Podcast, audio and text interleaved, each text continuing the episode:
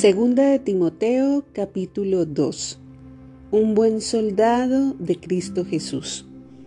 Timoteo, mi querido hijo, sé fuerte por medio de la gracia que Dios te da en Cristo Jesús. Me has oído enseñar verdades que han sido confirmadas por muchos testigos confiables. Ahora enseña estas verdades a otras personas dignas de confianza que estén capacitadas para transmitirlas a otros. Soporta el sufrimiento junto conmigo como un buen soldado de Cristo Jesús. Ningún soldado se enreda en los asuntos de la vida civil, porque de ser así no podría agradar al oficial que lo reclutó. Asimismo, ningún atleta puede obtener el premio a menos que siga las reglas, y el agricultor que se esfuerza en su trabajo debería ser el primero en gozar del fruto de su labor.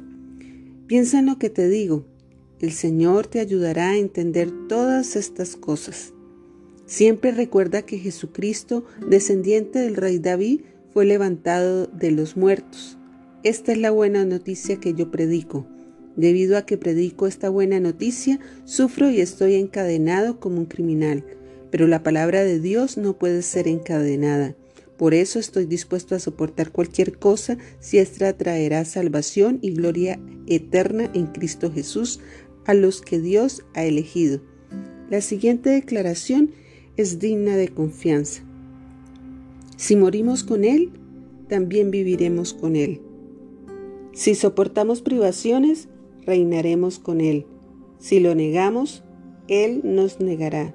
Si somos infieles, Él permanece fiel, pues Él no puede negar quién es.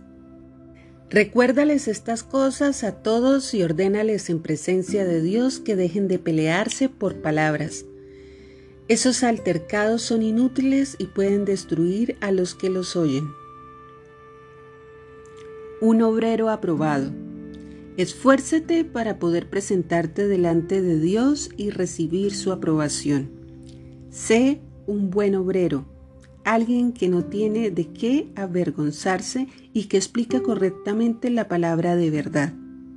Evita las conversaciones inútiles y necias que solo llevan a una conducta cada vez más mundana. Este tipo de conversaciones se extienden como el cáncer, así como en el caso de Himeneo y Fileto. Ellos han abandonado el camino de la verdad al afirmar que la resurrección de los muertos ya ocurrió. De esa manera desviaron de la fe a algunas personas. Sin embargo, la verdad de Dios se mantiene firme como una piedra de cimiento con la siguiente inscripción. El Señor conoce a los que son suyos y todos los que pertenecen al Señor deben apartarse de la maldad.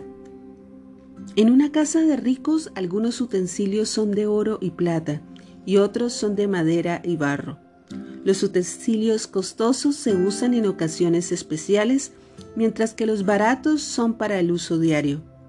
Si te mantienes puro, serás un utensilio especial para uso honorable. Tu vida será limpia y estarás listo para que el Maestro te use en toda buena obra.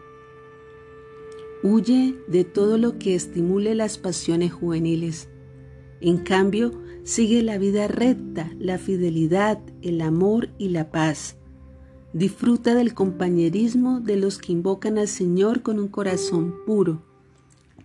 Te repito, no te metas en discusiones necias y sin sentido que solo inician pleitos.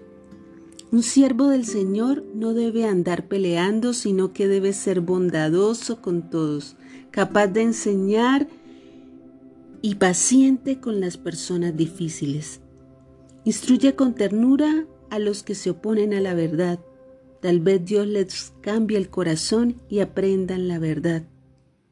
Entonces entrarán en razón y escaparán de la trampa del diablo, pues Él los ha tenido cautivos para que hagan lo que Él quiere.